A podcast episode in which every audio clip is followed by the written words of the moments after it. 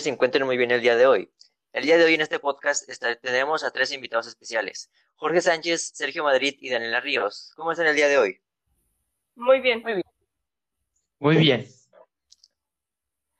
Me alegra bastante saber eso. Bueno, el día de hoy en este podcast estaremos hablando acerca de todo lo que debes o no hacer con un cliente, ya sea de cómo atenderlos, de la definición del mismo o de cómo tratar a un cliente prepotente.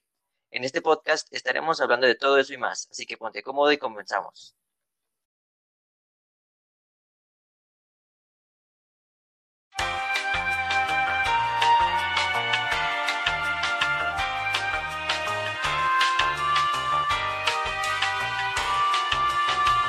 Buenas tardes, mi nombre es Daniela Ríos y les voy a hablar acerca de su definición.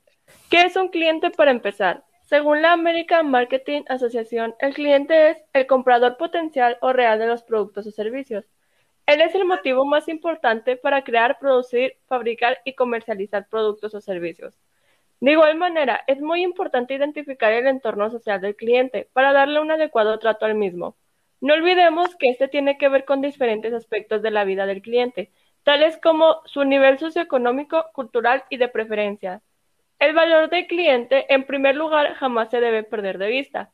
Las empresas invierten mucho tiempo y dinero en nuevas líneas de comercio, crean nuevos productos y servicios que dan a conocer para que el cliente esté satisfecho con lo que estamos ofreciendo y con lo que en el futuro se le puede ofrecer. Es necesaria una correcta gestión de las relaciones entre la empresa y el cliente.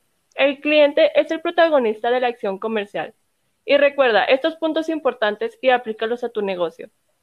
El cliente no depende de nosotros, nosotros dependemos de él. Nos está comprando un producto o servicio y no haciéndonos un favor.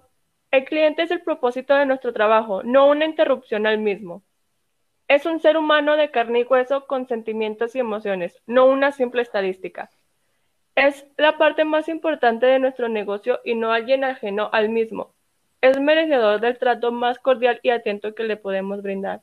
Y bueno, ahora sabes los aspectos básicos del cliente y lo importante que es para nuestro negocio. A continuación, mi compañero Jorge nos dirá los puntos más importantes para tratar a un cliente. Adelante, Jorge. Gracias, Daniela. Bueno, ¿ustedes recuerdan la regla de que los hombres abren la puerta primero que las mujeres pasen para que pasen primero? O la otra que dice que cuando uno llega a un lugar se debe saludar aunque éste no conozca a nadie. Entonces, bien, esas son las reglas de cortesía que a los clientes les gusta recibir y estos solo son algunos puntos importantes para la atención correcta a un cliente. Tenemos varios puntos. Primero es la cortesía. Se pierden muchos clientes y el personal que los atiende es descortés. El cliente desea siempre ser bien recibido, sentirse importante y que perciba que uno le es útil. Luego tenemos la atención rápida. A, a nadie le agrada esperar o sentir que se le ignora. Si llega un cliente, si estás ocupado, Dirígete a él en forma sonriente y dile, estaré con usted en un momento. Luego tenemos la confiabilidad. Los clientes quieren que su experiencia de compra sea lo menos riesgosa posible. Esperan encontrar lo que buscan o que alguien responda a sus preguntas. También esperan que si se les ha prometido algo, esto se cumpla. Luego tenemos el trato personal. Nos agrada y nos hace sentir importante la atención personalizada. Nos disgusta sentir que somos un número. Una forma de personalizar el servicio es llamar al cliente por su nombre. El siguiente punto es el personal bien informado. El cliente espera recibir que los empleados encargados de brindar un servicio, una buena información completa y segura respecto de los productos que venden. Por último, tenemos la simpatía. El trato comercial con el cliente no debe de ser frío y distante, sino por el contrario, responder a sus necesidades con entusiasmo y cordialidad. Un buen servicio al cliente es un punto muy importante y poderoso. Los clientes son personas sensibles al servicio, el vendedor o prestador del servicio. Tienen que estar muy preparados para evitar que cualquier previsto dentro de la empresa perjudique al mismo. Gracias, Jorge. Muy bien, ahora conozco los puntos más importantes para atender correctamente a un cliente. Ahora les voy a explicar por qué es importante no enojarse con el cliente. Porque si uno se enoja, no ayuda al cliente. El cliente no es un ignorante, solo necesita más información sobre nuestra empresa y propuestas. El cliente necesita que nos comuniquemos de una manera distinta, porque él no es igual a todos los clientes, él es único. Ahora, nuestro segundo invitado especial, Sergio, les hablará de los tipos de comunicación con el cliente. Adelante, Sergio. Gracias, Carlos. Bueno, existen dos tipos de comunicación con el cliente y estas son verbal y no verbal. La comunicación verbal es la que expresamos mediante el uso de la voz. Saludar al cliente con calidez, esto hará que el cliente se sienta bienvenido.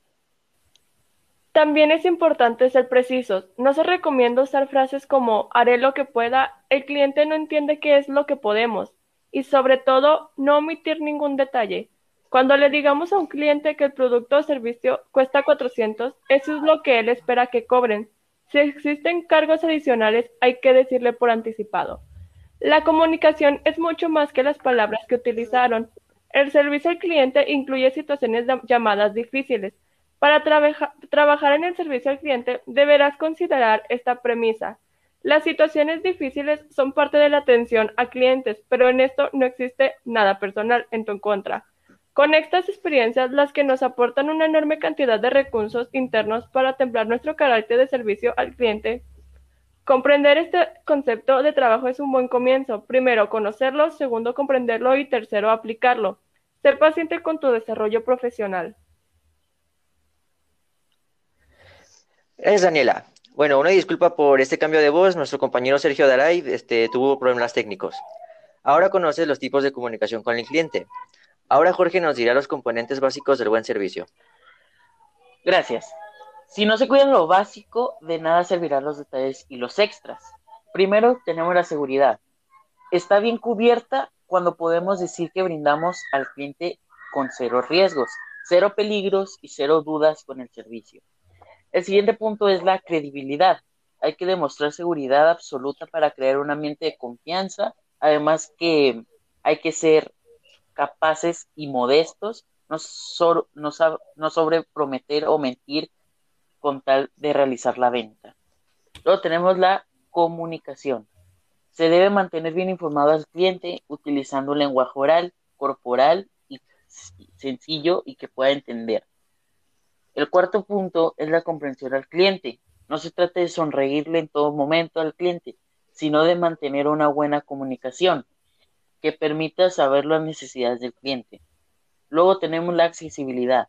Para dar un excelente servicio debemos tener varias de contacto con el cliente. Buzones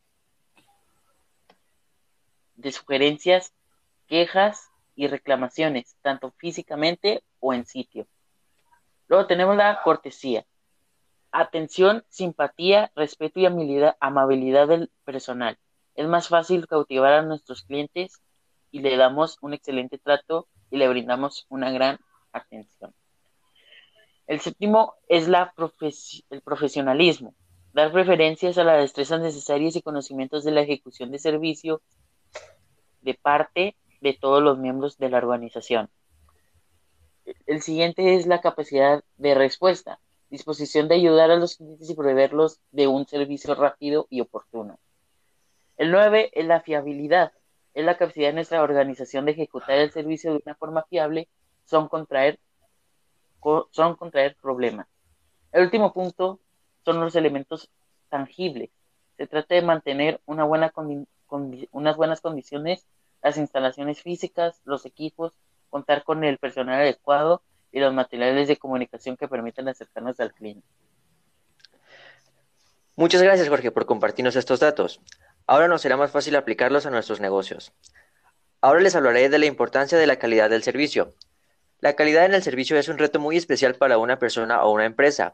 Es importante satisfacer las necesidades del cliente sin dejar de ser económicamente competitivos. Se interactúa y se presta atención al cliente en busca de ayuda. Hecho correctamente, un cliente en busca de ayuda no solo siente que él o ella han sido tratados bien, pero será más favorable que la compra del producto o servicio del negocio. Utiliza los siguientes consejos para mejorar el servicio al cliente, para educar al personal y evaluar su desempeño de, servicio al cliente. Punto número uno. Estar a disposición en una forma oportuna es lo que hace al cliente sentirse valorado. Punto número dos. Si tu trabajo implica estar lejos del área de atención al cliente, tales como almacén o taller, es necesario tener un sistema que te avise cuando un cliente entra para poder asistirlo rápidamente. Punto número 3. Mostrar un conocimiento de los productos y servicios de la empresa es muy importante. Punto último, debe ser capaz de ofrecer asesoramiento pertinente porque los clientes a menudo tienen preguntas no directamente sobre los productos o servicios, sino algunos que están relacionados con ellos.